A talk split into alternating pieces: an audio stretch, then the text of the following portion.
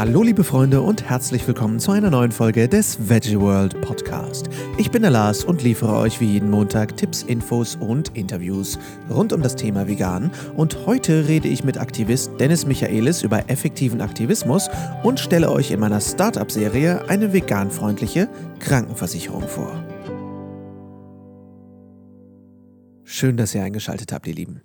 Ich hoffe, ihr hattet eine schöne Woche, habt sämtlichen Stürmen getrotzt und wart vielleicht sogar in München auf der Veggie World und habt da geschlemmt und euch informiert. Falls ihr am kommenden Wochenende noch nichts vorhabt und ein bisschen Romantik braucht, nächstes Wochenende am 14. und 15. Oktober ist die nächste Veggie World in Paris.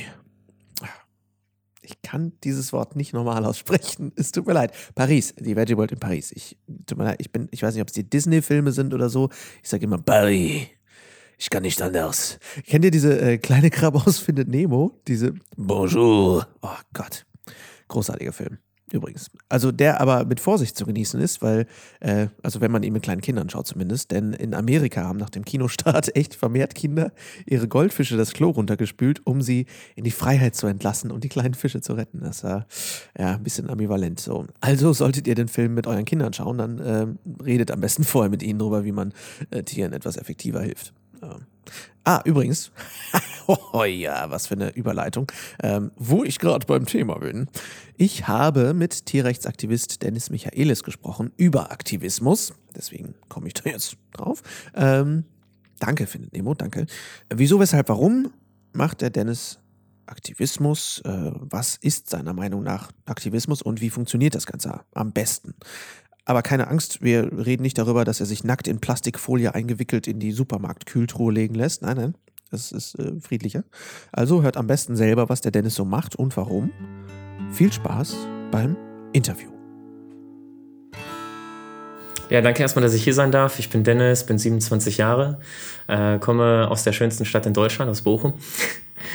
ähm, ich bin äh, ein Tierrechtsaktivist. Äh, was ich mache, ist, ich habe angefangen, Vorträge zu halten, äh, unter anderem halt auch in Schulen, aber halt auch in veganen Cafés und auch veganen Veranstaltungen, Messen, je nachdem immer, wenn es sich die Gelegenheit bietet.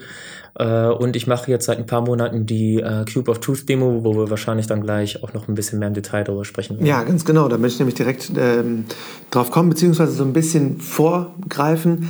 Ähm, Tierrechtsaktivismus hat ja mittlerweile so ein bisschen faden Beigeschmack, sowohl teilweise für, also für Fleisch ist das sowieso ein ungewolltes Thema, aber mittlerweile auch bei vielen Veganern, mich selbst eingeschlossen. Ich denke schnell, hm, das ist mir oft zu extrem und ich glaube oft damit wird wenig erreicht, weil so ein Trotz ausgelöst wird und eben kein gemeinsames Miteinanderreden, sondern nur ein Gegeneinanderreden.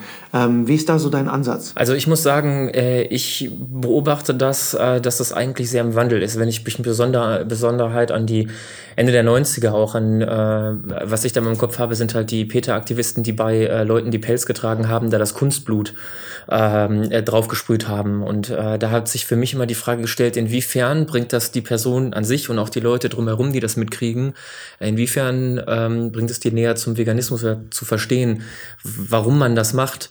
Ähm, für mich ist es, das ist ein Entfernen, das Gegenteil von dem, was Aktivismus meiner Meinung nach machen sollte. Deswegen finde ich es eigentlich sehr wichtig, dass man versucht, eher ähm, Gemeinsamkeiten mit äh, Leuten zu finden, denn wir dürfen ja nicht vergessen, dass wir alle nicht äh, vegan geboren wurden, sondern halt auch zum Zeitpunkt in unserem Leben mal ähm, Fleisch und die anderen Sachen äh, nicht, also dass wir die konsumiert haben und nicht wussten, was es damit auf sich hat. Und ich finde es einfach wichtiger zu informieren und dann zu sagen, ich war mal genau, wo du warst. Und dann habe ich halt vielleicht dies oder das gelernt und viele Leute sind dann bei dem Ansatz, äh, habe ich das Gefühl, dankbar, weil man merkt, dass man halt wirklich informieren möchte und halt nicht auf Konfrontation gehen, weil dann ähm, werden halt verschiedene Abwehr Abwehrmechanismen, da kann man auch aus psychologischer Sicht, äh, werden in Gang gesetzt und das führt halt dazu, dass Leute halt nicht empfänglich dafür sind. Mhm, ja, das denke ich auch. Das ist ein, auch mir ein sehr wichtiges Thema, generell Kommunikation miteinander. Darüber haben wir auch eine eigene Folge gemacht, extra über gewaltfreie Kommunikation mit dem Dirk Meyer. Ja. Und da war auch ganz klar das Thema, dieses erstmal Augenhöhe schaffen, ne, dass man ganz klar macht, hey, du bist okay, ich bin okay, wir sind beide coole Leute. Und jetzt lass uns über dieses Thema reden und ähm, ja, ich sag mal, dieses Stammesdenken, so ein bisschen dieses Gegeneinander erstmal auflösen, Gemeinsamkeiten schaffen. Und genau was du sagst, also wir waren nicht alle irgendwie vegane Babys. Die seltensten waren es, denke ich. Mhm. Und ähm, ja, das ist, glaube ich, ganz wichtig, dass man das nicht vergisst, ne, wo man so ein bisschen herkommt. Und das ist letztendlich der Informationsstand oft ist, der einen da ja. unterscheidet. Ne? Ja, genau. ähm, Cube of Truth, das ja. ist ein sehr cooler, catchier Titel. Mhm. Ähm, was ist das und wie bist du darauf gekommen? Also, was das ist, ähm, eine Organisation, die Anonymous for the Voiceless heißt, hat dieses äh, Konzept des Straßenaktivismus in Melbourne gegründet und zwar in April äh, letzten Jahres, also April 2016. Und äh, die Demo besteht eigentlich aus zwei Elementen. Ähm, ein Teil der Aktivisten stehen in der Anordnung eines Würfels, tragen alle schwarze Kleidung und tragen äh, die Maske, die man aus V wie Vendetta kennt, aus dem Film. Ähm, man, man assoziiert diese Maske mit Anonymous, mit der Hackergruppe und das ist ja auch im Titel der Organisation drin. Und ähm, das ist halt eine sehr, sehr strikte und organisierte Anordnung. Und die Leute halten da entweder Schilder oder Laptops oder Tablets mit, mit entsprechenden Aufnahmen aus Massentierhaltung, Pelzfarmen, auch Meerestiere natürlich. Und ähm, dort zeigt man halt die verschiedenen Arten, wie der Mensch äh, mit den Tieren umgeht. Und äh, dadurch, dass es halt so eine, ein künstlerischer Aspekt da ist und diese strikte Anordnung ist etwas, was die Aufmerksamkeit der Leute garantiert. Und deswegen stellt man sich halt damit in Fußgängerzonen, also da, wo man hohes Besucheraufkommen hat. Und wenn Passanten stehen bleiben, sich das nach einer Zeit angucken, dann kommt das, ähm, der andere Teil der Aktivisten, das nennt sich Outreach. Äh, die haben keine Maske äh, auf und äh, stellen sich dann zu den Leuten dazu und versuchen die halt in ein Gespräch ähm, zu verwickeln. Und da ist es ganz wichtig, dass wir halt ähm, hauptsächlich Fragen stellen wollen, sodass der Redeanteil von uns als Aktivisten sehr gering ist und wir den Redeanteil eher bei den Passanten lassen. Und wir versuchen äh, durch Fragen die Person halt dahin zu führen. Die allermeisten Leute sind mit den Aufnahmen, die sie sehen, nicht einverstanden, konsumieren aber gleichzeitig weiter diese Produkte. Und unser Ziel ist es halt aufzuzeigen, dass ihre eigenen moralischen Vorstellungen nicht mit ihrem Handeln übereinstimmt. Und das wollen wir halt durch das Fragen erreichen. Wie kamst du dahin, diese ich sag mal, ich denke, das Anonymous for the Voiceless hast du aber kennengelernt, aber wie kamst du selber zum Aktivismus und wie kamst du zu dieser Fragestellung? Also mir hat, ich habe das im, äh, im, auf YouTube habe ich das gesehen, im Internet und äh, habe dann geschaut, äh, wo es das halt überall gibt und jetzt mittlerweile gibt es das in über 150 Städten weltweit schon. Äh, ich glaube, in Deutschland war der, die erste Stadt, die das gemacht hat, Frankfurt. Und das fand ich halt sehr cool als äh, Konzept, weil mir die Herangehensweise gef äh, gefallen hat, weil es halt nicht, es hat halt durch die Bilder schon einen gewissen konfrontativen Anteil, aber gleichzeitig ist die Art und Weise, wie mit den Leuten gesprochen wird, äh, halte ich persönlich für sehr effektiv. Hat halt mit mir so, ähm, also war mit dem, so wie ich gedacht habe, dass es effektiv ist, ähm, hat er übereingestimmt. Und ähm, das fand ich äh, sehr elegant gelöst. Und äh, weil ich bin nicht jemand, äh, der irgendwie laut irgendwelche Parolen ruft, weil ich das persönlich nicht für effektiv halte, weil ich auch, ich versuche immer zu denken, wenn ich jetzt noch nicht vegan wäre, würde ich dadurch äh, zumindest dem Thema zugewandter sein. Und das ist halt bei vielen anderen Formen des Aktivismus wäre das bei mir nicht der Fall. Und ich glaube, wie ich am besten darauf reagiert hätte, wäre tatsächlich diese Form gewesen. Und deswegen finde ich das so klasse. Und wie führt ihr dann das Gespräch? Ich meine, ich habe jetzt schon äh, deine Videos gesehen, aber ähm, für jemanden, der das noch nicht kennt, wie, wie läuft denn dann so ein Gespräch ab, wenn du über diese Fragen kommst, da die Verbindung herzustellen für die Menschen? Ähm, das fängt eigentlich meistens, also die anfänglichen Fragen äh, sind eigentlich immer gleich und, der, und den Rest macht man dynamisch, je nachdem, was halt die Antwort ist und wo vielleicht irgendwie noch eine Wissenslücke ist. Man kann am Anfang zum Beispiel erstmal, äh, wissen Sie, was Sie hier sehen? Und dann meistens ja, das sind Aufnahmen aus der Massentierhaltung. Äh, was fühlen Sie? Wenn Sie solche Aufnahmen sehen, ist immer eine tolle Frage, weil das ist eine offene Frage. Da antwortet man nicht mit Ja oder Nein drauf, sondern da kommt vielleicht dann halt auch noch mal ähm, äh, zwei, drei Sätze mehr und das ist immer ein guter Einstieg ins Gespräch. Äh, und dann kann man zum Beispiel fragen, haben Sie solche Aufnahmen schon mal vorher gesehen im Fernsehen oder Internet? Und als ich das gemacht habe, hat eine Frau zum Beispiel gesagt, äh, ja, ich habe das im Fernsehen gesehen, aber ich habe immer umgeschaltet. Warum? Äh, weil ich das schwer sehen kann. Und das ist natürlich eine super Gesprächsgrundlage, weil wenn es halt nicht gut genug für deine Augen ist, äh, wie kann es dann gut genug für deinen Magen sein? Also ja, das ist ja was, was einem sehr oft begegnet, ne? dass, genau. Äh, dass man das mittlerweile relativ häufig sogar im Fernsehen irgendwo sieht in irgendeiner Form, aber viele dann ja auch sagen, das, das kann ich nicht sehen, das will ich nicht sehen. Ähm, mhm. Das ist schon spannend, wie viele Leute auch sagen, ich kann nur noch Hackfleisch essen, weil es nicht mehr nach Tier aussieht. Ja, ja. Das ist mir auch schon sehr viel begegnet. Aber das ist spannend. Ich denke, das ist auch eine sehr eine effektive Möglichkeit, den Leuten auch konstant positiv gegenüberzutreten. Weil ich auch denke, dass man sehr positiv bleiben muss und sehr geduldig um den Vorwurfsfaktor so ein bisschen aus der Diskussion rauszunehmen. Ne? Genau, aber das ist halt auch gerade die Schwierigkeit beim so ernsten und eigentlich so traurigen Thema positiv und locker zu bleiben. Äh, das ist, glaube ich, als Aktivist eine der größten Herausforderungen. Wie ist so dein Feedback für diese Demos? Also bisher super. Ähm, äh, generell auch, äh, was die Gespräche mit den Leuten anbelangt, die sind eigentlich zum sehr, sehr großen Teil sehr positiv. Uh, unser Ziel ist es am Ende, dass wir Ihnen eine Visitenkarte geben können, wo wir Quellen hinten drauf haben, Dokumentation, Buchempfehlungen, Links, wo man sich einfach mehr informieren kann. Fragen wir dann zum Abschluss immer, uh, wenn ich Ihnen so eine Visitenkarte mit den Quellen geben würde, würden Sie sich sowas anschauen oder würden Sie sich ein Buch kaufen? Und wenn so eine Person Ja sagt, ähm, dann habe ich, ich weiß nicht, ob die Person äh, sich diese Sachen wirklich anschaut. Ich weiß auch nicht, ob diese Person vegan wird. Aber was ich schon mal weiß, ist, dass diese Person mit einem positiven Gefühl aus dem, äh, aus dem Gespräch weggeht und dass die Person vielleicht sagt, ach, ich habe gedacht, Veganer sind immer herablassend und belehrend und so weiter. Aber heute habe ich mit jemandem gesprochen, der war überhaupt nicht so. Dass sich einfach dieses Bild wandelt. Und vielleicht redet die Person ähm, nächste Woche mit einem anderen Aktivisten und schaut in zwei Wochen vielleicht irgendwas im Fernsehen. Und die Summe der Ereignisse äh, führt dann dazu, dass die Person vielleicht irgendein, äh, wirklich eine Veränderung ihrem Leben und Konsumverhalten vornimmt. Und das wäre halt aber alles nicht der Fall gewesen, hätte man nicht dieses anfängliche Gespräch, diesen, diesen, ähm, dieses Umdenken herbeigeführt führt. Ich denke auch, dass ähm, ich, lustigerweise hatte ich das genau gestern Abend noch so ein Gespräch, wo äh, eine junge Frau gesagt hat, ach krass, ich, ich habe so viele Veganer gesprochen, die sind alle scheiße. Mhm. Du bist jetzt der erste Nette. So, ich, ja. Ich habe aber auch irgendwo diese wütende Phase gehabt natürlich und ähm, das ist auch das, wo ich mit dem Dirk Meyer schon drüber gequatscht habe, ist genau diese Geduld, die man aufbringt, dass man sich bewusst sein muss, nur Impulse setzen zu können, dass das alles ist, was man irgendwo kann. Ne? Und ich denke, das ist ein wichtiger Schritt, den er da macht, den ersten Impuls überhaupt zu setzen, weil viele eben ja nicht so wirklich die Verbindung ziehen. Das, weil viele ja sagen, ja, das vielleicht, aber ich kaufe mein Fleisch ja nur ganz selten beim Biobauern um die Ecke, den ich persönlich kenne. Das ist ja ein genau. oft ge gebrachtes ähm, Argument und ich denke, das ist ein wichtiger Schritt, den ihr da tut.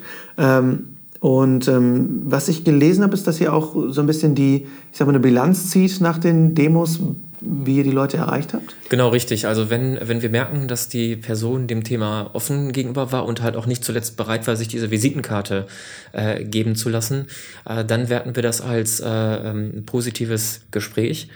Und ähm, das wird dann halt hin, das wird festgehalten. Das ist so, was die Effektivität äh, messen soll. Und das wird weltweit festgehalten und jetzt hat man, äh, man darf nicht vergessen, dass es halt noch ein sehr, sehr, äh, dass es eine sehr junge Form von Aktivismus ist, die tatsächlich erst im Oktober letzten Jahres global, also außerhalb von Australien, wow. äh, das erste Mal durchgeführt wurde. Und äh, es wurden schon, glaube ich, über 25.000 Leute äh, wow. dadurch erreicht, was ich total klasse finde.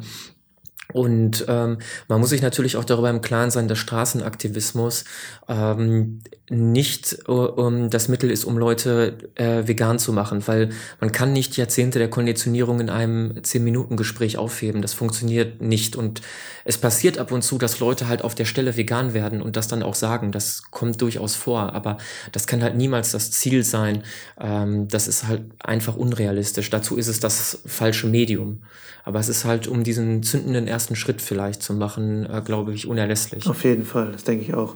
Ich finde es auch cool, dass ihr das so äh, mitnehmt, weil ich denke, dass es gerade, wenn man sich so ein bisschen manchmal in der Unterzahl fühlt, was heißt Unterzahl, wir sind ja alle irgendwie, es geht ja einfach darum, dass wir alle irgendwie bewusster werden und es ist kein Wir gegen Sie, aber ähm, das Gefühl, wenn der Massenkonsum so ein bisschen überhand nimmt im Kopf irgendwie, dass man denkt, was haben wir eigentlich erreicht und dass ihr das messbar macht, mhm. das finde ich eine coole Sache. Abgesehen von den Cube of Truth Demos machst du auch Vorträge an Schulen. Mhm. Ähm, für was für eine Altersgruppe machst du das und wie gestaltest du diese Vorträge? Äh, also ich mache tatsächlich generell ähm, Vorträge, ähm, nicht nur in Schulen, aber das ist das, was ich am liebsten mache in Schulen. Das Problem ist, da kommt man auch am schwierigsten rein. Ähm, es, es, es kommt immer, äh, es ist eigentlich immer ganz unterschiedlich. Es, ich versuche mich da nach dem Lehrplan zu richten. Im Philosophieunterricht war ich, da habe ich komplett ohne Foliensatz äh, eine Dreiviertelstunde ähm, über Ethik und die Hintergründe diskutiert. Ähm, Im Sovi-Unterricht äh, bin ich gewesen, da haben die gerade über äh, Volkskrankheiten gesprochen. Da habe ich äh, auf verständliche Art und Weise ein paar Folien vorgestellt und was eigentlich die Wissenschaft überhaupt zur veganen Ernährung sagt. So. Und ähm, ich habe tatsächlich, äh, also ähm, besonders bei dem Philosophiekurs, wo ich das gemacht habe, war das total klasse ich bin zu dem Lehrer hingegangen und habe ihm erklärt, äh, was ich vorhabe und ob er damit einverstanden wäre. Und er hat gesagt, von mir aus gar kein Problem. Ähm, aber was hältst du davon, die Klasse, für die das relevant wäre? Komm jetzt direkt mal eben mit dahin, du stellst dich zwei Minuten vor und dann lassen wir die Schüler und Schülerinnen entscheiden, ob die das wollen oder nicht. Und das war ein Montagmorgen und dann bin ich da äh, hingekommen, habe mich zwei Minuten vorgestellt und dann hat der Lehrer gefragt, ob die da Interesse daran hatten und es hat keine Sekunde gedauert, bis jede einzelne Hand oben war. Also die haben Interesse an dem Thema und die sind auch noch nicht so, so stark konditioniert, die sind halt noch viel empfänglicher dafür, ähm, was man dann äh, zu erzählen hat.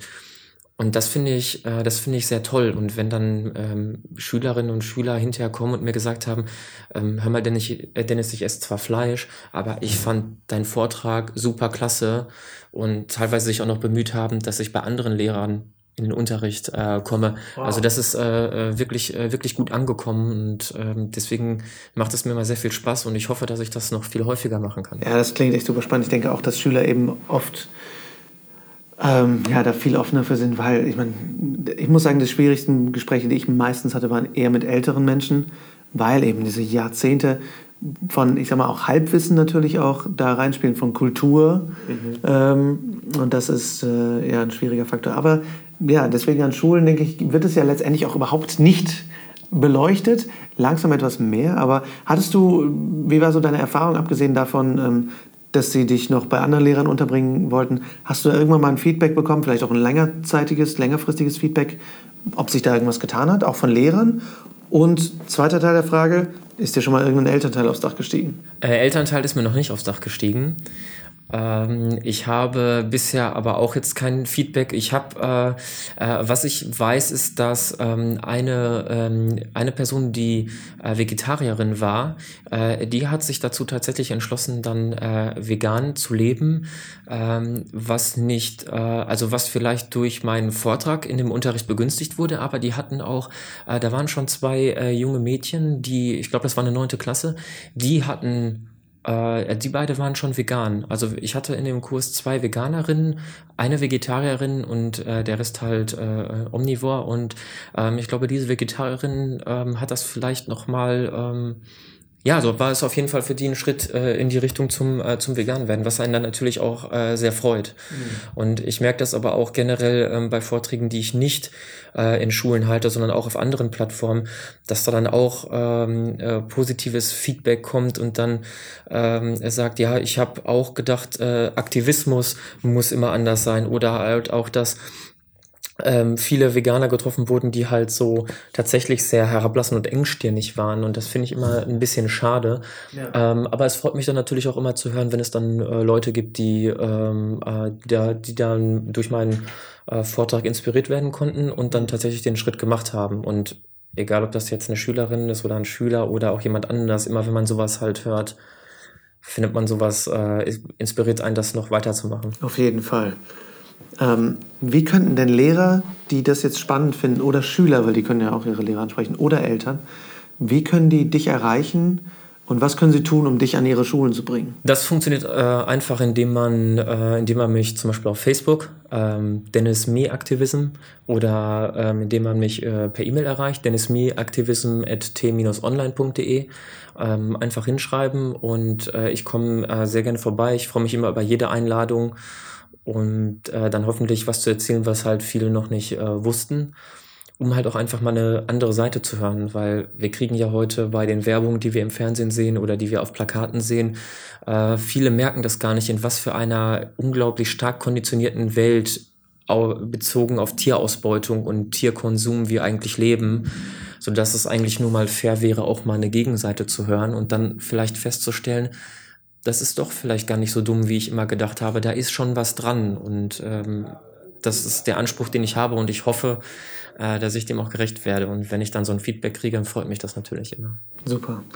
Hast du irgendwelche Pläne für die Zukunft, wo du konkret hin willst? Ich weiß, dass du gestern noch auf der internationalen Tierrechtskonferenz oder Kongress gesprochen hast. Ja. Das heißt, du hast dich ja schon jetzt rasant entwickelt als Redner. Ja. Wo soll es für dich in Zukunft hingehen? Ähm, das ist eine gute Frage. Also ich habe tatsächlich ähm, äh, ich habe auch angefangen, vor reinem veganen Publikum äh, darüber zu sprechen, wie unglaublich wichtig es eigentlich ist, in den Aktivismus zu gehen, aktiv zu werden. Und das ist etwas, was sehr, sehr gut ankam. Ich glaube, ich habe Anfang Juni, den, äh, nee, Anfang Juli habe ich, glaube ich, den ersten Vortrag dieser Art gehalten und dann habe ich jetzt äh, im September auf der Internationalen Tierrechtskonferenz gesprochen. Das war natürlich schon eine rasante Entwicklung. Ähm, ja, ich hoffe vielleicht, dass ich nächstes Jahr da auch sein kann. Ich hoffe einfach, dass ich generell ähm, viele Vorträge halten kann ähm, in ganz Deutschland. Ähm, es ist für mich nicht so wichtig, dass es eine große Konferenz ist oder äh, vielleicht nur ein kleines Café, wo ich rede, sondern es kommt auf die Qualität an. Äh, man weiß nie, was das, äh, was das bewirkt. Es, wenn man diesen anfänglichen Samen sieht, ähm, inspiriert man vielleicht nur eine Person in dem Vortrag. Die inspiriert eine weitere Person und die inspiriert eine Person, die äh, eine Million Follower auf YouTube hat und du weißt nie, wo das hingeht. Deswegen ist es mir nicht wichtig, da ob da äh, 20 oder vielleicht 2000 Leute sitzen. Ich nehme alles mit, äh, was ich da kriegen kann, weil ich das wichtig finde. Und selbstverständlich natürlich auch kostenlos, weil das ein Thema ist, was äh, Information sollte immer frei sein. Und gerade so ein Thema ist so wichtig, dass man, dass ich nicht der Meinung bin, man sollte Geld dafür verlangen. Ähm, vor allem, wenn man dran denkt, wie viele Tiere du mit jeder Person rettest, die kein Fleisch mehr isst, keine Tierprodukte. Das ist ja auch ein Faktor, der sich irgendwann exponentiell erhöht. Das ist halt unfassbar. Ja, nicht nur das, wenn jede Person auch nur eine Person vegan macht in ihrem ganzen Leben, dann wäre, glaube ich, die Welt in acht Jahren vegan oder so. Also so, äh, weil das sich halt natürlich auch unglaublich exponentiell vervielfältigt. Und das ist ähm, jeder, der, äh, der das schon gemacht hat, hat schon einen unglaublich großen Beitrag dazu geleistet. Vielen Dank, lieber Dennis, für das Interview. Ich halte friedlichen Aktivismus für enorm wichtig und auch sehr notwendig. Wenn ihr das auch gut findet und Dennis unterstützen oder sogar buchen wollt, dann schaut auf seiner Internetpräsenz nach und schreibt ihm. Die Links sind wie üblich natürlich in den Show Notes. Zum Abschluss der heutigen Sendung habe ich wie letzte Woche noch Aschmankerl für euch. Ja, ich weiß nicht, ob das jetzt wirklich bayerisch war, weil beim bayerischen Akzent, da drifte ich meistens eher so ins Österreichische ab. So, also für unsere Startup-Serie geht es gleich weiter mit einer veganfreundlichen Krankenkasse. Ja, der BKK. Nee, es tut mir leid, ich kann es nicht ordentlich. Äh, tut mir leid. Also an alle Österreicher und Bayern. Ich tue mein Bestes, aber ich bin noch am Lernen. Ja, eure Sprache zu lernen. Also, lieber Nico Rittenau, sorry. Ähm, also, für unsere Startup-Serie geht es weiter mit einer veganfreundlichen Krankenkasse, der BKK Pro Vita. Warum die eigentlich aber überhaupt gar kein Startup ist und äh, was die so für Vorteile bietet, das hört ihr jetzt vom Daniel Eismann auf der Veggie World in Düsseldorf. Viel Spaß! So, ich bin jetzt am Stand vor der BKK Pro Vita mit dem Daniel. Ähm, vielen Dank, dass du dir Zeit genommen hast erstmal äh, für den Podcast. Ähm, BKK Pro Vita. BKK hat ja mehrere Namen irgendwie. Es gibt BKK Ad Vita, Pro Vita. Äh, wer seid ihr denn in der BKK Pro Vita? Und was macht euch so besonders gegenüber anderen BKKs und gegenüber anderen Krankenkassen? Das ist einfach gesagt, also wir sind die Kasse fürs Leben, Pro Vita, fürs Leben. Wir sind die Krankenkasse, die, die den Mensch ganzheitlich betrachtet und äh, das unterscheidet uns halt von anderen Krankenkassen. Wie lange gibt es euch schon? Wann wurde die so gegründet? Und wie kamt ihr plötzlich, ich sag mal, oder vielleicht auch nicht plötzlich, auf den Gedanken, vegane Lebensweise so plötzlich zu fördern? Also das ist kein Programm von gestern. Uns gibt es schon seit über 100 Jahren. Aber soweit möchte ich heute nicht zurückkommen, weil das würde etwas länger dauern. Ja, klar. Ähm, die alternative Ausrichtung schon, schon, schon ganz lange. Durch unseren Vorstand, den Herrn Schöfbeck, der auch die Leistung praktisch mit nach, mit nach vorne bringt. Konnten wir auch vor, vor mehreren Jahren schon, also nicht erst gerade seit eben, unsere pflanzlichen Leistungen mit nach vorne bringen. Und das äh, zeichnet uns halt auch ein bisschen aus. Ihr habt ja vor allem ein sehr, äh, ich sag mal, innovatives Programm für Kunden. Ich habe schon gesehen, ihr, äh, ihr fördert zum Beispiel Osteopathie, ihr fördert die vegane Lebensweise, ihr, ihr unterstützt teilweise auch den B12-Test zum Beispiel. Ähm, Vielleicht kannst du mal kurz zusammenfassen, was sind denn so die Leistungen, die vielleicht attraktiv sind für Neukunden? Also für Neukunden natürlich einmal die, was du schon eben angesprochen hast, das ist die Osteopathie, die äh, Homöopathie, die alternativen Arzneimittel, die wir bezuschussen. äh, zurücksetzen. Das heißt, du wirst keine andere Krankenkasse finden, die diese Sätze bietet, wo wir das mitbezahlen und unsere Zusatzleistung speziell für die pflanzliche Ernährung. Das geht hin von Ernährungsberatung bis hin über vegane Gesundheitsreisen zur Erstattung von B12-Tests. Ich habe ja auch gesehen bei eurer Homepage schon, das ist sehr praktisch. Ihr habt wirklich auch Links zu unter anderem ProVeg, wo man dann auch vegane Ärzte oder vegan äh, informierte Ärzte findet. Ist ja auch sehr praktisch, äh, weil es ja auch nicht unbedingt immer so selbstverständlich ist, da Ärzte zu finden, die sich mit dem Thema überhaupt auskennen. Wenn ich äh, bei euch äh, mich jetzt informieren möchte oder Neukunde werden möchte, wo kann ich mich denn informieren? Informieren bei uns im Internet unter www.bkk-provita.de. Und dort kann man sich einmal informieren, den, den zuständigen Ansprechpartner raussuchen ähm, oder auf den Messen, wo wir halt vertreten sind, uns persönlich anzusprechen. Ihr bekommt ein Material nach Hause geschickt und die Anmeldung ist halt wirklich gar kein Problem sehr spannende Vorteile meiner Meinung nach, die die BKK da so bietet. Ich äh, bin auf der Veggie World in Düsseldorf nach vorheriger Recherche natürlich zur BKK gewechselt, weil mich das schon sehr überzeugt hat und im Gegensatz zu der Krankenkasse, bei der ich vorher war, die ich jetzt nicht äh, namentlich nennen möchte, die mit großer Werbung vegan in der Schwangerschaft besser nicht im Netz gemahnt hat, äh, da finde ich die BKK deutlich fortschrittlicher. Und übrigens, ja, das finde ich, also ich selbst. Ich werde also nicht von der BKK gesponsert und ich kriege auch nichts dafür, dass ich das sage. Also, wenn ich hier im Podcast etwas empfehle, dann könnt ihr euch grundsätzlich darauf verlassen, dass das auch meine eigene Meinung ist. Und wenn wir mal gesponsert werden, dann äh, sage ich da schon Bescheid und werde das auch entsprechend markieren. Aber schaut, äh, glaubt mir nicht, sondern schaut selber. Ja, und die Infos zur BKK Provita sind natürlich in den Links zu den Shownotes. Schaut selber nach, bildet euch eure eigene Meinung. So, jetzt aber genug geplaudert. Ich hoffe, die Folge hat euch gefallen. Wenn ihr Fragen, Anregungen und Gedanken habt, wie üblich, schreibt uns gerne an podcast.veggieworld.de und schaut auf veggieworld.de nach, wann die nächste Messe bei euch in der Nähe ist. Und auf dem Blog gibt es natürlich auch immer neue spannende Artikel. Wir hören uns nächste Woche wieder. Da spreche ich mit Nico Rittenau mal wieder. Oh Gott, es wird so langweilig. Nein, wird's nicht, denn ich rede mit ihm darüber, ob High Carb das neue Low Carb ist und stelle euch eine Firma vor, die veganen Honig herstellt. Bis dahin wünsche ich euch eine schöne Woche, bleibt gesund und vielen Dank fürs Zuhören. Ciao, ciao.